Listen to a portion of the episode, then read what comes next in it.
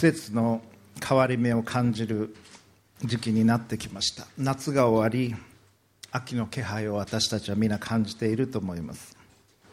季節の変わり目というのはまた体が疲れる時でもあります。風邪をひきやすい時期でもあります。皆さんお元気にされているでしょうか。学生の皆さんは新学期で新学期が始まるとともにたくさんの課題が出されさらに疲れているかもしれません。私たちは疲れる時があります。弱る時があります。諦めたくなる時があります。試験をどんなに受けてもどうしても通らないということがあるかもしれません。就職活動がうまくいかないということもあるかもしれない。自分がやっている仕事が辛いということがあるかもしれない。それとは別にすごく嫌なことがあったという方もいらっしゃるでしょう。あるいは体調が優れず病気になったという方メンタルにもずっしりと重く感じておられる方もいるかもしれません。今日の説教題は諦めそうになった時。When you feel like giving up それが今日の説教題です。ここ数週間天の御国のことについて語ってまいりました。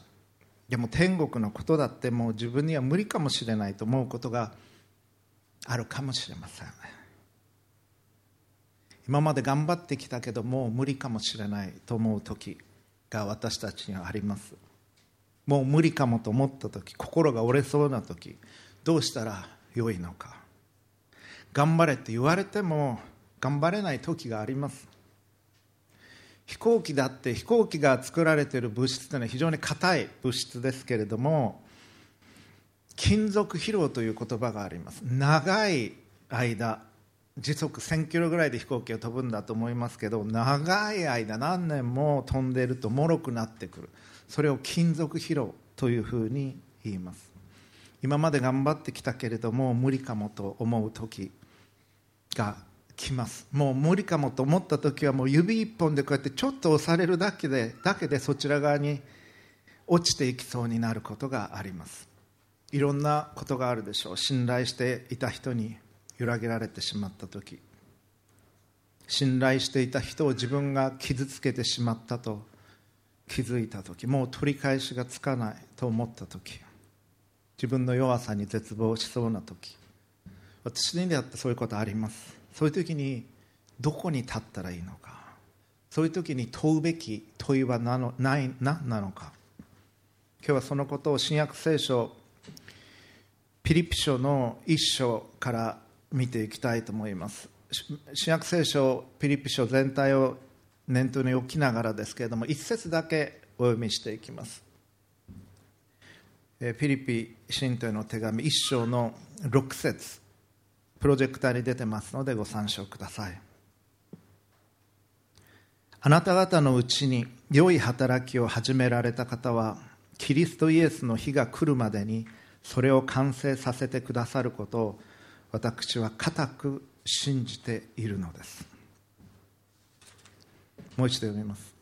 あなた方のうちに良い働きを始められた方はキリストイエスの日が来るまでにそれを完成させてくださることを私は固く信じているのです。今皆さんは弱ってないかもしれません。今はそうではないかもしれない。でもいつかそういう時が来ます。ですからこの問いを問うていただきたいのです。諦めそうになった時自分はどうしたらいいのか。このピリピの信徒への手紙を書いたのはパウロという人物です。パウロはイエス様の十二弟子の一人ではありませんでしたけれどもそしてイエス様の弟子たちがイエス様のことを救い主として述べ伝えていることに我慢なりませんでした。そんなのは嘘っぱちだと思っていた。そんな連中は神を冒涜しているというふうに思っていました。そしてまだクリスチャンという名前はついてなかったんですけれどもイエス・キリストを神救い主と信じる人たちを捕らえて牢獄に入れてあるいは殺すことに賛成していたのがパウロです。そしてダマスコという町にもクリスチャンと後に呼ばれていく人たちがたくさんいるということを知りそこに向かって行きそのダマスコのそういった人々を捕らえようとしてダマスコに向かっていく途中で復活されたイエス・キリストに出会うんですパウロは。そしてイエス様が直接語られそして彼は改心しキリスト者となっていく伝道者となっていく宣教師となっていくそして使徒とされていった。多くの教会を建てさらに新約聖書の多くの部分を書いていった。それがこのパウロという人物です。このパウロがこのフィリピ信徒への手紙を書いていきました。このパウロはものすごく大きい働きをした人でありそしてまた多くの迫害を受け多くの困難を通った人です。でもパウロは鉄人というわけでは鉄人のように見えますけどパウロだって弱ったことはあったでしょう。そしてまた辛くてもう前に進めないと思ったことだってあったでしょう。パウロが、まあ、使徒行伝使徒の働きというのはパウロについても多くは書かれていますがちょっと聞いててください。18章9節10節。パウロがある町で、おそらく弱っていたんだと思いますがその時に神に語られる箇所です。18章9節。ある夜主は幻によってパウロに恐れないで語り続けなさい。黙っていては黙ってはいけない。私があなたと共にいるのだ。誰もあなたを襲って危害を加えるものはない。この町には私の民がたくさんいるからと言われた。そこでパウロは1年半ここに腰を据えて彼らの間で神の言葉を教え続けた。とあります。イエス様が語られた。そういうことっていうのは非常に珍しいでしょうけれども私はあると思っています。神が直接に語られそれを聞くことができる人たち。旧約聖書の時代は特に預言者と呼ばれる人たちがいました。この後の時代でもごくまれにこういうことは特にパウロのようなパウロは改心の時から神にイエス様に語られたわけですから語られるという経験したんでしょう。恐れないで語り続けなさい。黙ってはいけない。とイエス様が言わなければならなかったということを考えるとパウロは当然恐れていたんだと思います。この町にいても行ってもまたひどいことされるんじゃないだろうか。だから恐れないでと言われるということは恐れていた。語り続けなさい。もう黙ってようかなと思うこともあったんじゃないでしょうか。だから黙ってはいけないと言われた。私があなたと共にいるのだとイエス様語られた。誰もあなたを襲って危害を加える者はいない。パウロはこのことも恐れていたんだと思います。誰かに襲われるんじゃないだろうか。イエス・キリストのことを語っていく中で。そういう励ましが必要だった。だからイエス様は語られたんでしょう。パウロだって疲れることはあったし弱ることも当然ありました。いやイエス様だってお疲れになったんです。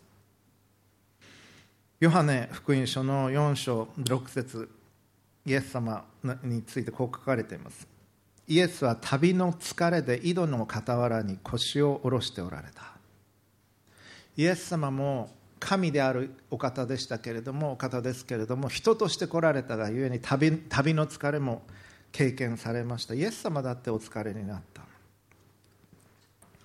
さあ今日のテキストであるピリピ書というのは獄中書簡というふうに呼ばれます。それはパウロが福音をイエス・キリストのことを伝えることをしている中で彼は捕らえられて投獄されていた。その中で書いたのがこのピリピの手紙を含んだいくつかの書簡であった。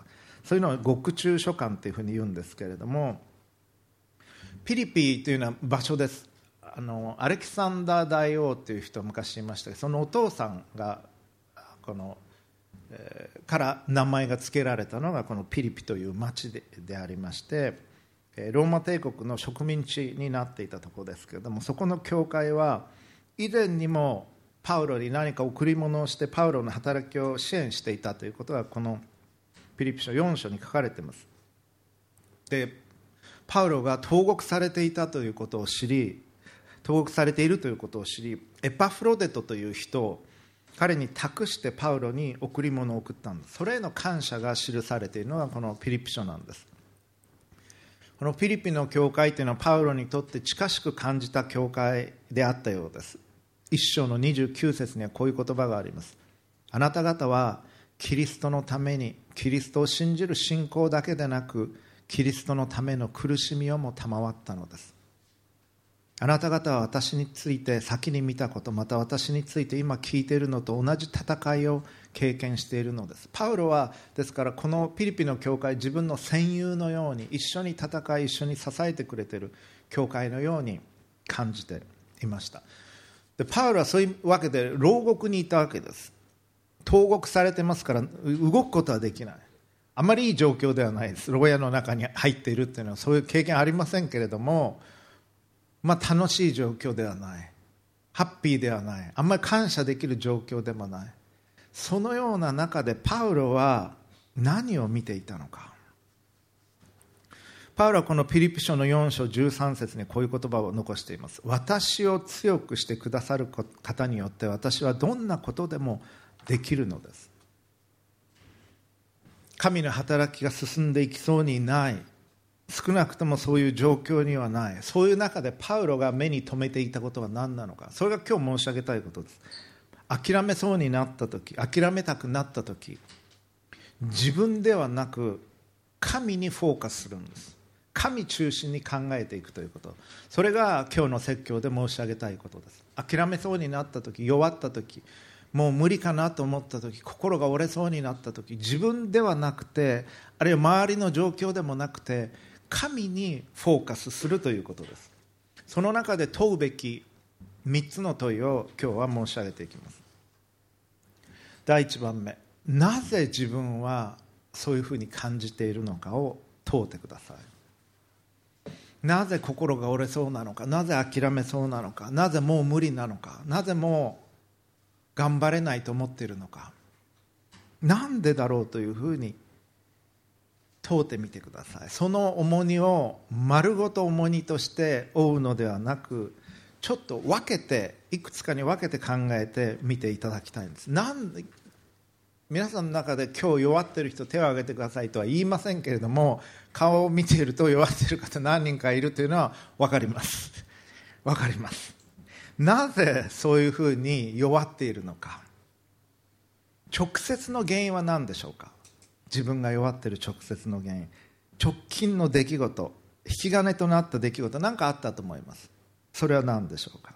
誰かに何かを言われたのかもしれないし何か嫌なことされたのかもしれないし嫌な経験をしたのかもしれません。自分の失敗を叱られたのかもしれないし自分の失敗が情けないと思ってるのかもしれません。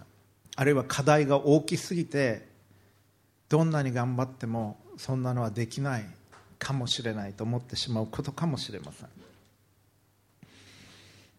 大きいかもしそれが大きい課題であるならば小さく分けていくということはすごく有益なことです。私が留学して博士論文を書きにイギリスに行った時に博士論文書くっていうのは大変なことです。300ページ400ページ何年もかけて研究をしていってどうやってやったらいいんだろう。みんな思ってます最初の時に。そのガイダンスの時に言われたのは今でも覚えてます。もし皆さんが象って言ったかクジラって言ったか忘れましたけどを丸ごとそれを食べなきゃいけないとしたらどうやって食べますか？象を1頭食べるとしたらどうやって食べますか？象って我々より大きいですからね。胃袋には入らないです。あれクジラだともっとそうですけれどもその答えは一口ずつというものでした。一度には絶対無理です。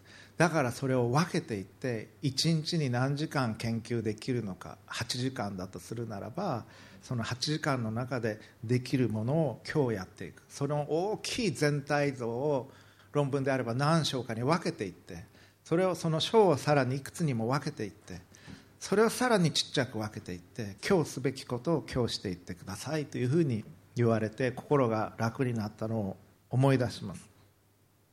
大きい課題であれば小さく分けていってください。そして最近の引き金になった出来事があるのであるならばあのことがあったっていうのを明確に自分で意識をしてみてください。なんで自分は弱っているんだろうか。それを丸ごと抱えず分けて考えてみてください。もし自分のうちに悔い改めるべき罪があるのならばそれを認めて悔い改めなければなりません。罪を抱えたままでそのまままっすぐ進んでいくことはできません。罪があるんだったらそれを神の前に認めて告白しなければなりません。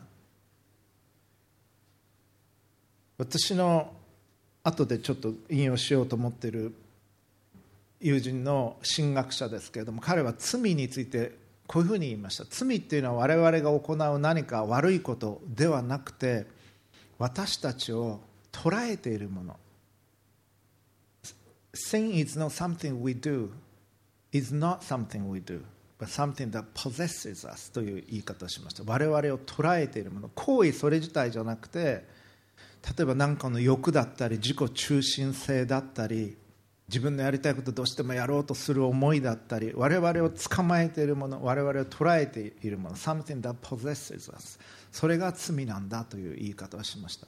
そしてこれが自分をまるで背中からなんか張り付いているように捉えているもの。それが何かっていうのを分かったらそこから離れていく大きい一歩になりうるんだということです。行為それ自体じゃなくて何が自分を捉えて離さないのかどういう思いどういう性質があるのか。ということを考えそれをはっきり名指ししこれが自分の問題でここから離れていく。そこまでできたらかなり大きい一歩を踏み出したことになるでしょう。悔い改めるべき罪があるということ。その罪の本質中心を見極めるということが重要です。また誤った期待があって期待できないようなことを勝手に期待していた。それがうまくいかなくてがっかりしている場合もあると思います。じゃあ誤った期待っていうのは何だったのか？自分の夢思い状況こうあってほしいなと思ったことが実はそうではなかった。だったらもうそのことは諦めなければなりません。相手があることですから自分の思い通りにならないということもあるでしょう。相手がそうでないのならそれを受け入れるということをしなければならない。そういう場合もあると思います。また自分ではどうにもならないことで弱る場合もあります。例えば天気のこと災害のこと地震が起こったというのはあなたの責任ではないです。少なくとも。あなたが尻餅をついたから地震が起きたのではない。災害というのはそういうものではありません。あるいは世界経済のこと国際関係のこと。あなたの責任ではないことっていうのはたくさんあります。自分の責任と自分の責任でないことを分けて考えるということ。自分ができること自分に責任があることは変えられることですから変えなければならない。悔い改めて。変えられないことは受け入れる必要があります。有名なお祈りがあります。次のプロジェクター出してくださいますか。セレニティプレイヤーというのがあります。皆さんも聞いたことあるかもしれません。セレニティプレイヤーというのはアメリカの神学者ラインホールド・ニーバーが書いた有名な祈りですけれどもこう書かれています英語の英語で書かれていますが God grant me the serenity to accept the things I cannot change 神様私が変えられないことを受け入れる心の平静さをお与えください。The courage to change the things I can そして変えることができる事柄を変える勇気を与えてください。And the wisdom to know the difference. そしてこの2つを見極める知恵を与えてください。という祈りです。とても有名な祈りですが自分の変えられないことは受け入れなければならない。心の平静さを持って。それが自分にとって嫌なことだったとしても受け入れなければならない。あなたの身長は変えられません。体重は変えられます。身長っていうのは変えられないんですもうほぼ。だからそれを受け入れなければならない。あなたの DNA も変えられない。だけどあなたの体重は食べるものによって随分と変えられるわけです。運動によって。あなたの昨日までの生き方ももう変えることはできません。だけど今日あなたがいかに生きていくかそれは変えることができることなんです。変えられないこと自分が生まれてきた時代それも変えることはできない。自分を産んでくれた両親それも変えることはできない。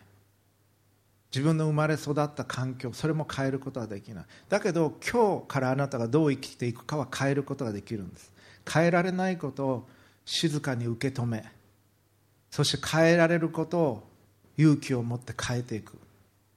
そして変えられないことと変えられることを見極めていく。その知恵を与えてください。それがこの祈りです。これはとても美しい祈りだと思います。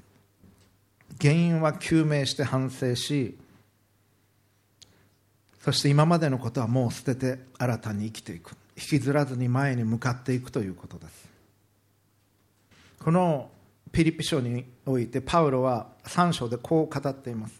3章13節14節兄弟たちを私は自分はすでに捉えられ捉えたなどと考えてはいません。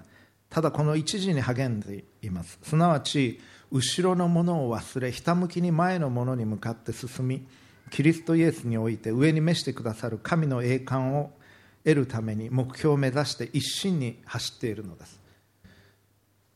運動選手のモチーフをパウロはしばしば使います。ゴールを目指して一心に走って後ろのものを忘れいろいろありました。パウロはクリスチャンを投獄しステパノというキリスト者のリーダーが石打ちで殺される時に同意し人々が石を投げる時にその上着とか脱ぎ捨てたその番をしていたのがパウロでした。キリスト教の迫害者であった。それを彼は後ろのものとして語っているのでありましょう。少なくともそれは大きいものだったと思います。だけれどもそれを忘れて前に向かって進む。昨日までのことはもう変えることはできない。失敗もたくさんあったでしょう。痛みもあった。人を傷つけたこともあった。傷つけられたこともあった。だけどそれを脇に置き前に向かってひたむきに進んでいくということ。それが今日のこの日曜日に新たにしていただきたいことなんです。でも心の痛みってやっぱあると思います。弱ることあると思います。例えば台風は自分のせいで起こったんじゃないっていうのは分かっていてもあの震度7の北海道の地震が自分のせいで起こったわけじゃないってことが分かったとしても多くの人の命が失われたということ。多くの人が苦しまれたということ。今でも苦しんでおられること。それは我々の心を弱めます。会社の業績が悪くリストラがある。自分がリストラされなくても辛い目に遭ってる人を目の当たりにする。その時に心は痛みます。弱ります。その時にはこうしていただきたいんです。ああ弱ってる自分がいるんだなということを距離を置いて見ていただきたい。もう弱り果てるんじゃなくて自分を少し距離を置いて神の視座からそれを意識しながら見てほしい。ああ自分は今日弱ってるんだな。ああいうことがあっておそらくあれが引き金になってあの罪があって自分は弱ってるんだなというのを見てほしいんです。倒れそうになってる時ああ倒れそうな自分がいるんだなということを見てほしい。悲しんでる自分がいる時にああ自分は今日すごく悲しんでるんだな。距離を置いて見ていただきたい。そのような対処をすることであなたの心を守ることができます。なぜそう感じているのかを問い少し距離を置いてああ自分はいっぱいいっぱいに今なってるなと自分を見ていただきたい。それが一番目に問うていただきたい問いです。そして諦めそうになった時に問うていただきたい。2番目の問い。それは自分が本当にやりたいことは何なのかということを問うことです。自分は何のために生まれてきたのか。それを問うていただきたい。もちろん私たちは皆良い生き方をしていきたいと思ってると思います。いい学校に行っていい就職をしていい結婚をしていい歩みをしていきたい。楽しい毎日を生きたいと思っていると思います。でもあなたが生まれてきたのは食べて飲んで騒いで寝るためだけではないはずです。それがあなたの人生の中心ではない。あなたは愛するように作られています。全ての人は愛するように作られています。なぜか神が愛であるお方だからです。聖書は神は愛なりと語ります。この愛である神が私たちを作られた。だから私たちは皆人から愛されたいと思っています。皆人を愛したいと思っている。そして意味のある生き方をしたいと思っている。聖書の中で一番大切な戒めとしてイエス様が教えてくださったのは2つです。1つ目は神を愛すること。全身全霊を込めて神を愛すること。私たちのことを愛し作ってくださった神を愛すること。そして2番目に大切なこととして教えてくださったのは自分を愛するように隣人を愛すること。それに尽きるんです。聖書全体の教えは。愛である神が私たちを作られた。だから私たちを愛するように作られています。愛を見るときに愛を経験するときに私たちの心は満たされます。愛がないときに私たちの心は乾きます。映画であっても小説であってもそこに美しい愛が描かれていると素敵だなと思う。そして涙がこぼれてくる。心があったかくなる。それは私たちが愛である神に作られているからです。あなたは愛するように作られている。あなたは神が私たちにイエス様が私たちに仕えたように人に仕えるように人のためになるような生き方をしたいと思っておられるはずです。ちゃんとした生き方をしたいと思っておられるはずです。あなたは自分を満足させるためだけに生きているわけではないはずです。そのあなたが自分の人生の中で達成したいことは何なのか何を成し遂げたいと思っているのか一番深いところで。それを問うていただきたいんです。それを神学では証明という言葉を使います。英語だと calling という言葉を使います。ドイツ語だとベルーフという言葉を使います。ラテン語だとボカティオという言葉を使います。それは神によって召されて私たちがなすべきことをするようにと召されているその何かのこと。それは伝統的には聖職者になることを示していたんですけれども宗教改革者たちは全ての職業は神によって召されているんだというふうに考えました。世俗の職業も神からの証明と考えました。パンを焼くのが得意な人はパンを焼く。素晴らしいパンを焼く。ものを作るのが上手な人は素晴らしいものを作っていく。バイオリンの職人であるならば美しい音色のバイオリンを作っていく。音楽を奏でる人ミュージシャンは美しい音楽を奏でる。アスリートは運動を行う。学者は研究を行う。絵描きは絵を描く。ビジネスマンはビジネスを行う。ホームメーカーは家庭を作り上げていく。それぞれの働きは神からの飯であると考えました。そしてそれに職業に寄せなし。ある職業だけ尊くてそうでない職業は世俗で価値がないものだとは考えなくなっていった。それは16世紀から始まった新しい考え方でした。職業倫理が高まっていったということができるでしょう。自分はどういう働きをするように召されているのか。まだ二十歳ぐらいであるならばそれは見出すのは難しいかもしれません。私も学生時代はそれがなかなかまだ分からなかった。求めてたけれども分かりませんでした。そのことを求めていっていただきたいと。思う自分が得意なことやっていて楽しいことそして結果が出ることそれによって周りの人々が助かること。自分は何のために生きているのか。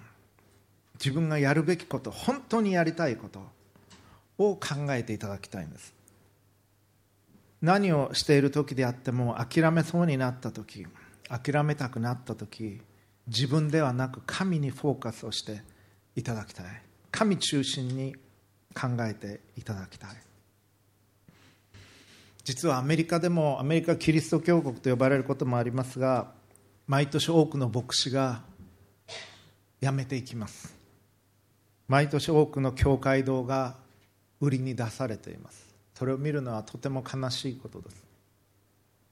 アメリカで牧師のためのセミナーに何度か出たことがありますがそこで感じたことの一つは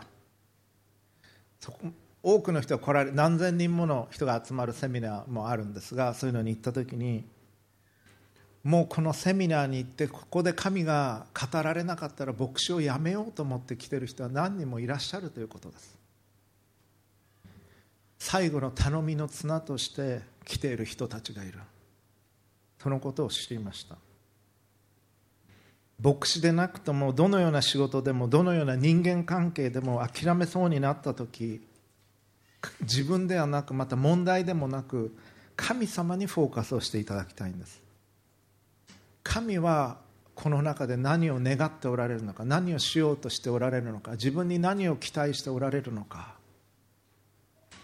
あるものは断ち切らなければならないでしょう。特に罪。罪の関係であるならばそれは断ち切らなければならない。捨てなければならないものというのはあります。家のものだってそうですね。何にも捨てないでいたらゴミ屋敷になってしまいます。捨てなければならないものってのはあります。あるものは捨てなければならない。それも神にフォーカスすることで何を捨てなければならないかというのは見えてくる。自分の証明を考えることで自分の飯を考えることでコーリングを考えることで何を捨てそして何を神が願っておられるのかを考えるんです。パウロはおそらくいつもそのことを考えていたと思います。神が何を願っておられるのか。困難でも辛くてもやらなきゃいけないことやるべきことイエス様共にいてくださるんだったらそのことはできると思った。何度も鞭で打たれたり遭難したり投獄されたり物を盗まれたり罵られたりそういうストレスの中でパウロはしかし前に後ろのものを忘れて前に向かって進んでいったんです。私たちは自分が本当にやりたいことは何なのかということを考える必要があります。もちろん学校教育を終えた後に仕事を得るということは重要でしょう。で、まあ、る程度の収入があるならばそれを超えていった時に自分の生活を支えるための仕事っていうのは必要でしょうけれどもそれを超えて自分は何を本当にやりたいのかというのを考えていただきたいんです。例えばお金の心配をしなくてよかったらあなたは何をしますか？何に人生を捧げますか？全然お金の心配しなくてよかった。もし銀行にあなたの預金が30億あったらもう働かなくていいとなったらあなたは何をすると思いますか？どのような生き方をすると思いますか？それがおそらくあなたが本当にやりたいこと本当にやるべきことなんだと思います？自分が本当諦めたくなった時に自分が本当にやりたいことを2番目に問うていただきたい。1番目にはなぜそういうふうに感じているのかを問う。2番目に本当にやりたいことを問うそして3番目に問うべき問いはもしこれを諦めてしまったら他にどんな道があるのかということを問うていただきたいんです。もうもしこれを諦めてしまったら他にどんな道があるのか。諦めそうになった時諦めたくなった時自分ではなく神にフォーカスしてくださいということを今日繰り返し申し上げています。いっぱいいっぱいになった時に心が折れそうになった時に金属疲労を感じた時にもう諦めようかもう無理かもしれないと思う時が来ます。でもし諦めてしまったらじゃあ何が他にあるのか？もしこの道を諦めたら。先ほど私が引用しようと思っているって言った神学者それは罪というのは我々が行う何かというよりも我々を捉えているものだと言ったというのはスタンリー・ハワワースというアメリカの神学者です。デューク大学をリタイアされた名誉教授のスタンリー・ハワース今年5月に日本に来てくださいました。かなり長い時間一緒に彼と過ごしました。そして彼にインタビューしたのをある雑誌に発表しましたけれども彼は牧師ではないんですが神学者で教会をとても大切にしている神学者です。である講演の終わりで彼はこういうふうに言いました。引用しますね。私はクリスチャンとして経験では全くないのです。って言うんです彼。自分は経験なクリスチャンじゃないんだ。正直に言うんです。彼はアメリカズ・ベスト・ティオロージャンとタイム誌が言った神学者です。ニューヨークあのニューズウィークとかタイムとかあります。あのタイム誌がアメリカの最も優れた神学者だというふうに評した人物ですがクリスチャンとしては自分は全然経験じゃないと言うんです。私は自らをクリスチャンと経験する私の兄弟姉妹たちなしに生きることはできないことが分かっています。教会の方々の支えなしに自分は生きていかれないということが分かっているというふうに言います。彼らのおかげで私は本来の自分以上の私に慣れているのです。彼らが私を支えてくれています。私は自分がクリスチャンでなくなることを想像できません。もしもクリスチャンでないならば代わりに何があるのでしょう。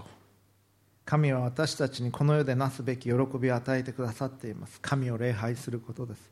それなしの人生を考えることは私にはできません。正直な人だなと思いました。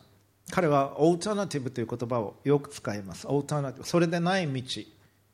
もし自分がクリスチャンでなくなったら他にどんな道があるか。そんなことは想像もできないというふうに彼は言うわけです。もしこの道を諦めたらもしこの道でないなら他にどういう道があるのかということを考える。何か諦めそうになった時にどうか簡単に諦めないでください。弱っている時に重大な決断をしないでください。弱った時苦しい時っていうのは誤った決断をしがちになるんです。簡単に諦めないこと。そしてもし誰かとの関係が壊れかけているのならその人とのあるいはその人たちとの関係を回復しなければならないかもしれません。次の画像を出してくださいますか。アフリカのことわざでこういう言葉があります。英語ですけども If you want to go fast go alone. 急いで行きたいのでしたら一人で行ってください。If you want to go far go together. もし遠くまで行きたいんだったら一緒に行ってください。ここから駅まで急いでいるのであるならば一人で行った方が早いでしょう。だけどこれから5年10年20年歩んでいきたいのなら一緒に歩んでいかなければなりません。あるいはずっと遠いところまで何十キロも何百キロも何千キロも歩んでいきたいのなら一緒に行かなければならない。関係が壊れているのならその人たちとの関係を回復しなければならないでしょう。正直に。しかも大切なのは正直であることよりも大切なのは愛を持って語るということです。許しの心を持って愛のこと心を持って語るということ。神は愛なりと聖書は語ります。神は愛以外のどんな動機によっても何もなさることはありません。神がなさる全てのことは愛のゆえです。同じように私たちはこれが正しいことだからとピシャッと強く言うことはおそらくすべきでないでしょう。愛を持って愛のゆえに忍耐を持って恵み深く語らなければならない。遠くまで行きたいのであるならば諦めないでいただきたい。一人ではなく一緒に歩んでいただきたい。そしてもしあなたが神の御心に沿った歩みを念頭に置いておられるのならば今日の説教それが念頭にあるんですけれども神のコーリング神の飯に従って生きている時にそれを諦めたくなったのであるならば簡単に諦めてはならない。なんで自分がそう諦めたく感じているのか今日の第一番目の問いですけどそれをまず問うてください。そして自分が本当にやりたいことは何なのかやるべきことは何なのか神が導いてくださったことは何なのか。そしてもしこれを諦めてしまったら他にどんな道が残っているのか。それを考えていただきたい。そしてその良い働きを始められたのが神であることを思い起こすことです。神は神が最終的に見ておられるのは全ての人が救われることです。全ての人がご自分のもとに帰ってくること。全ての人が神の愛を知り神の愛と光のうちにおり神を愛しその愛を感じながら互いを愛する歩みをすること。そして天の御国に招かれていくこと。それを神は願っておられます。あなたがする全ての働きはその流れに沿ったものでなければなりません。自分だけ良ければいいのではない。神が持っておられるその大きな絵大きなイメージ大きなプラン全ての人が救われてご自分の愛のもとに帰ってくる喜びそれを神は願っておられる。そのためにあなたを用いようとしておられる。そのためにあなたは神の愛を知る必要があるんです。それに満たされる必要がある。そして自分の罪を悔い改める必要がある。ちっぽけな自分のプランだけではなくその神の愛を受け取りそれを人々に分かち合いそして一緒に歩んでいくんです。その時に何をしなければならないのかということを考えていただきたいのです。あなた方のうちに良い働きを始められた方はキリストイエスの日が来るまでにそれは再臨の日ということを念頭に置いておられるでしょう。イエス・キリストは一度来られました。十字架にかけられ殺されました。しかし復活をされ天の御国に帰って行かれました。しかし帰りの道再臨の道を用意し再臨の日というのは来ます。イエス・キリストはもう一度救い主として裁き主として帰ってこられる日が来る。そのための備えをしていかなければならない。その日に備えてこの完成の日に備えて私たちは神と共に働いていくのです。キリストイエスの日が来るまでにそれを完成させてくださることを私はパウロは固く信じているのです。と語っているのです。諦めそうになった時どうか自分のことだけ自分の弱さ自分の痛みだけでなく神のグランドプランを思い起こしてください。そしてその中にあなたが招かれているということを思い起こしてください。自分がどれだけ神の愛を分かっているかその愛にとどまろうとしているかその愛を分かち合おうとしているかそのことを考えてください。そして必要であれば休息を取りもう一度歩み始めていきましょう。お祈りを捧げます。